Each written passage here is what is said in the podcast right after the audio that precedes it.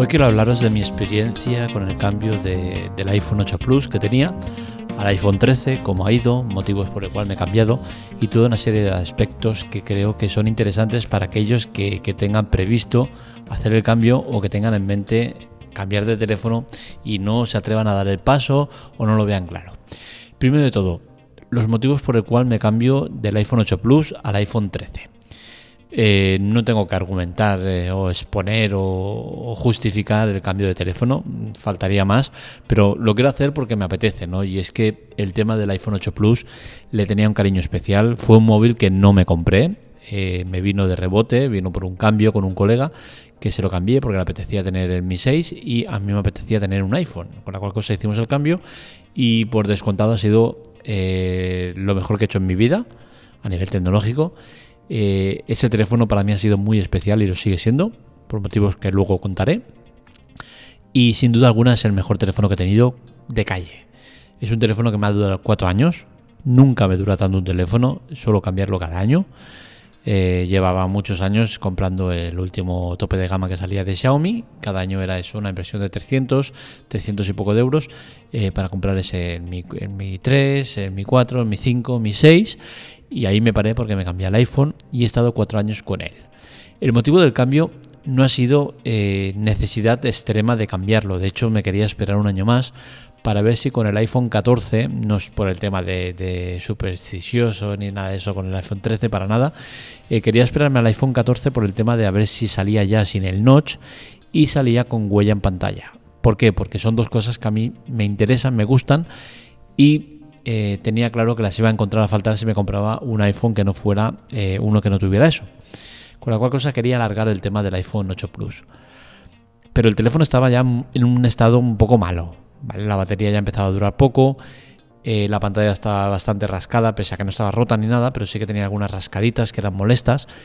Y decidí repararlo para darle más vida, para alargar su vida un poco más. Ese año pasarlo de mejor, en mejores condiciones. ¿no? Eh, lo hice en un paqui, mala lección, ahora lo puedo decir a tiro pasado, y le cambié la batería y la pantalla.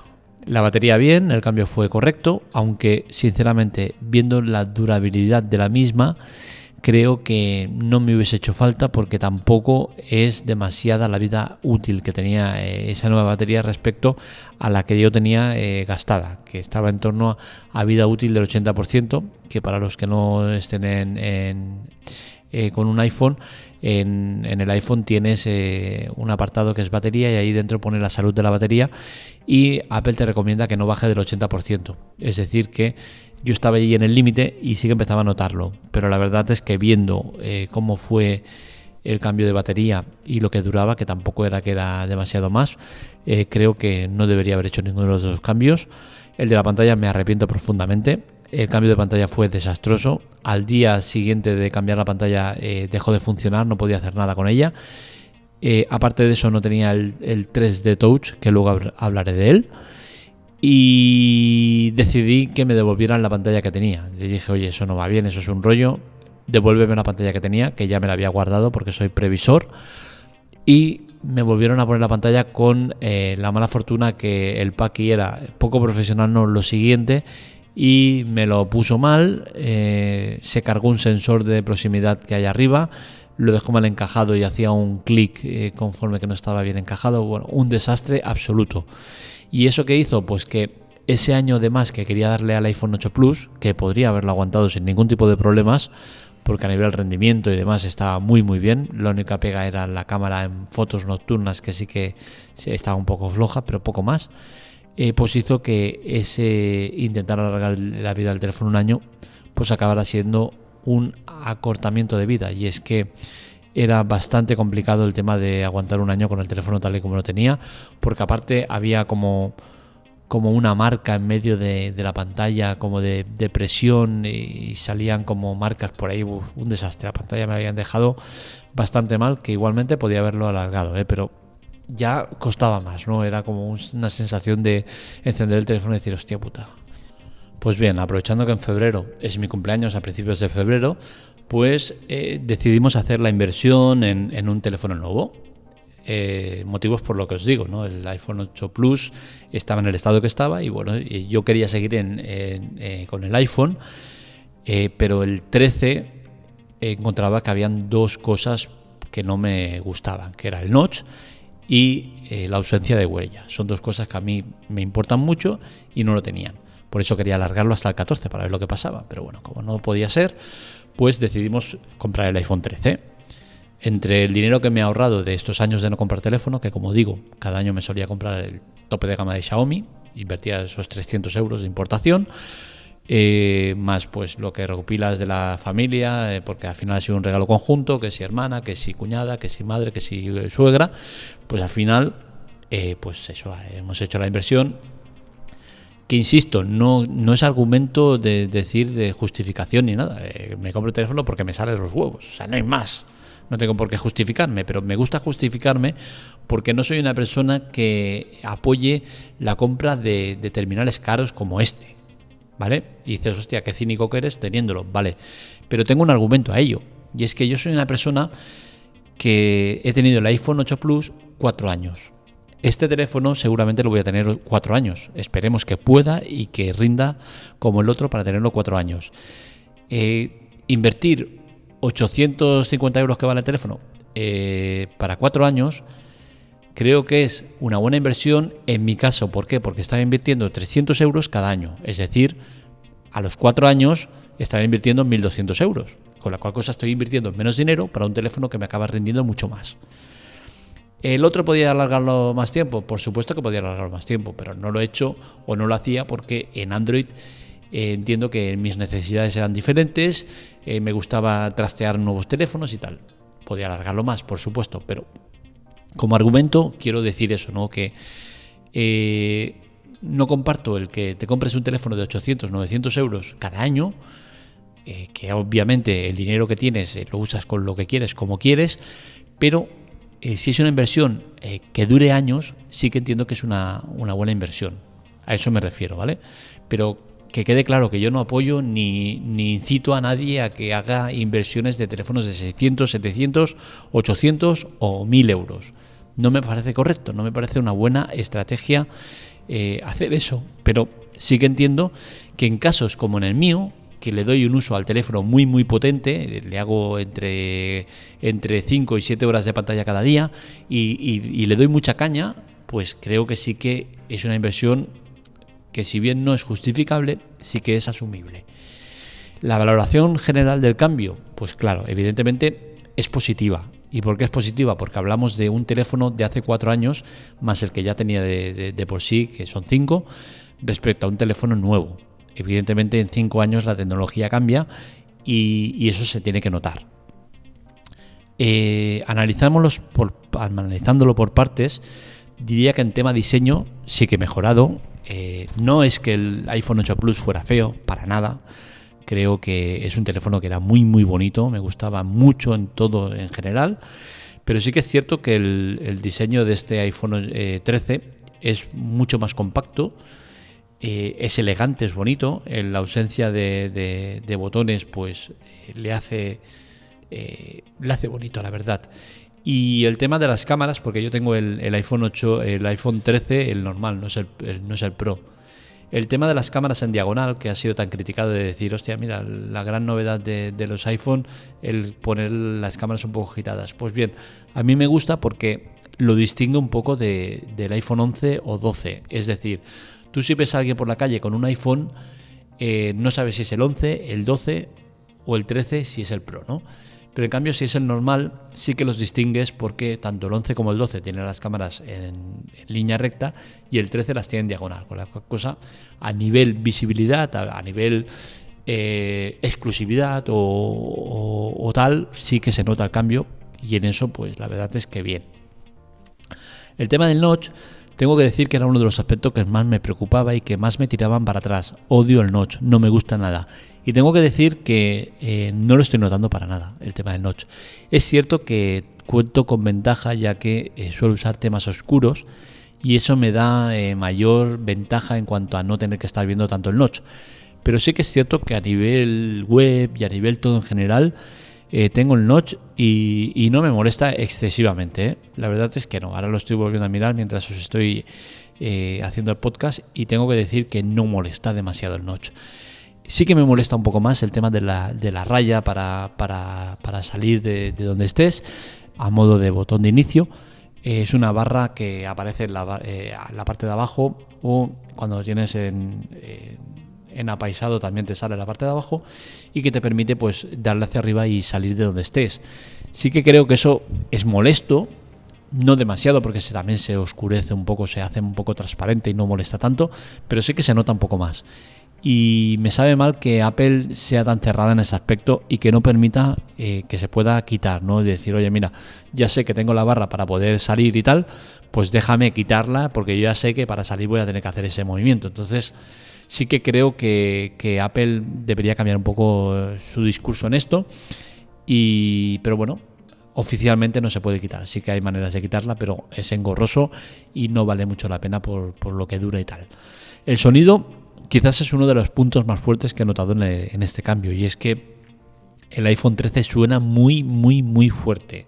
Y muy fuerte no va relacionado con distorsión ni nada por el estilo. Suena muy bien y muy fuerte en referencia al, 8 Plus. ¿eh? Siempre hablo de la diferencia que tengo de respecto al 8 Plus, que es el que tenía, al 13 que tengo ahora. el botón central sí que es cierto que lo encuentro a faltar, pero he ganado en el tema de diseño. Me gusta a nivel diseño porque al ser todo pantalla eh, me gusta más, pero sí que encuentro a faltar el tema del botón central porque a mí me era muy cómodo para salir, para cambiar de aplicación, para todo y sobre todo para pagar era muy cómodo para seguridad en las páginas, le daba a la huella y ya entraba en páginas que tenía guardado en la contraseña. Ahora pues es diferente, tengo que usar el Face ID y como soy contrario al Face ID, lo tengo sin Face ID, con la cual cosa pues en ciertas páginas pues tengo que meter el código. No es demasiado engorroso, pero es una pérdida de características respecto a respecto a lo que tenía, ¿no? Digamos que con el iPhone 8 Plus tenía más eh, seguridad, más práctica y más cómoda. Entonces en eso sí que he perdido, eh, pero es algo que ya tenía asumido y que eh, dentro de lo que cabe no es un disparate o no es algo demasiado grande. Lo que sí que es eh, vital, fundamental, que he perdido y que me sabe muy mal, aunque ya lo sabía que iba a pasar, es el 3D Touch. El 3D Touch es una es una característica que tenían los iPhone hasta el 8 Plus. Diría que el siguiente, el XR, fue el, último que tenía el, el, 3D Touch. El 3D Touch es un sistema que te permite hacer una leve eh, presión de pantalla y ejecutar funciones especiales. Es decir, yo por ejemplo al icono de WhatsApp le hago una leve presión y puedo eh, enviar mensaje o no sé qué. En la cámara, en la aplicación de cámara, le doy una leve presión y directamente puedo hacer foto, vídeo tal, eligiendo las opciones que te van saliendo. En juegos, pues mediante una leve pulsación, pues puedo ejecutar movimientos como el de disparar. Eso en Pug Mobile funciona y es algo que, yo, que le dedicaba muchas horas a la semana, unas 20 horas semanales a Pug Mobile, pues es evidentemente una pérdida gorda. ¿Por qué? Porque ahora directamente ya no juego, juego por la noche cuando llego a casa con ese iPhone 8 Plus, ya que eh, no soy capaz de jugar sin, esa característica y no me gusta llevar el tema de los gatillos eh, ni usar los controles en pantalla, con la cual cosa he perdido mucho en cuanto a esa función también el 3D Touch lo usaba mucho para el tema de escribir textos y modificar palabras o ir a un sitio concreto a, modo cursor, pues apretabas un poco eh, la pantalla y me permitía como si fuera un ratón irme al sitio donde quería. Ahora eso se hace de diferente manera. Es cierto que, la tecnología que usan es equiparable a, a, ese 3D Touch, no está cómoda, pero sí que consigues hacer más o menos las mismas funciones.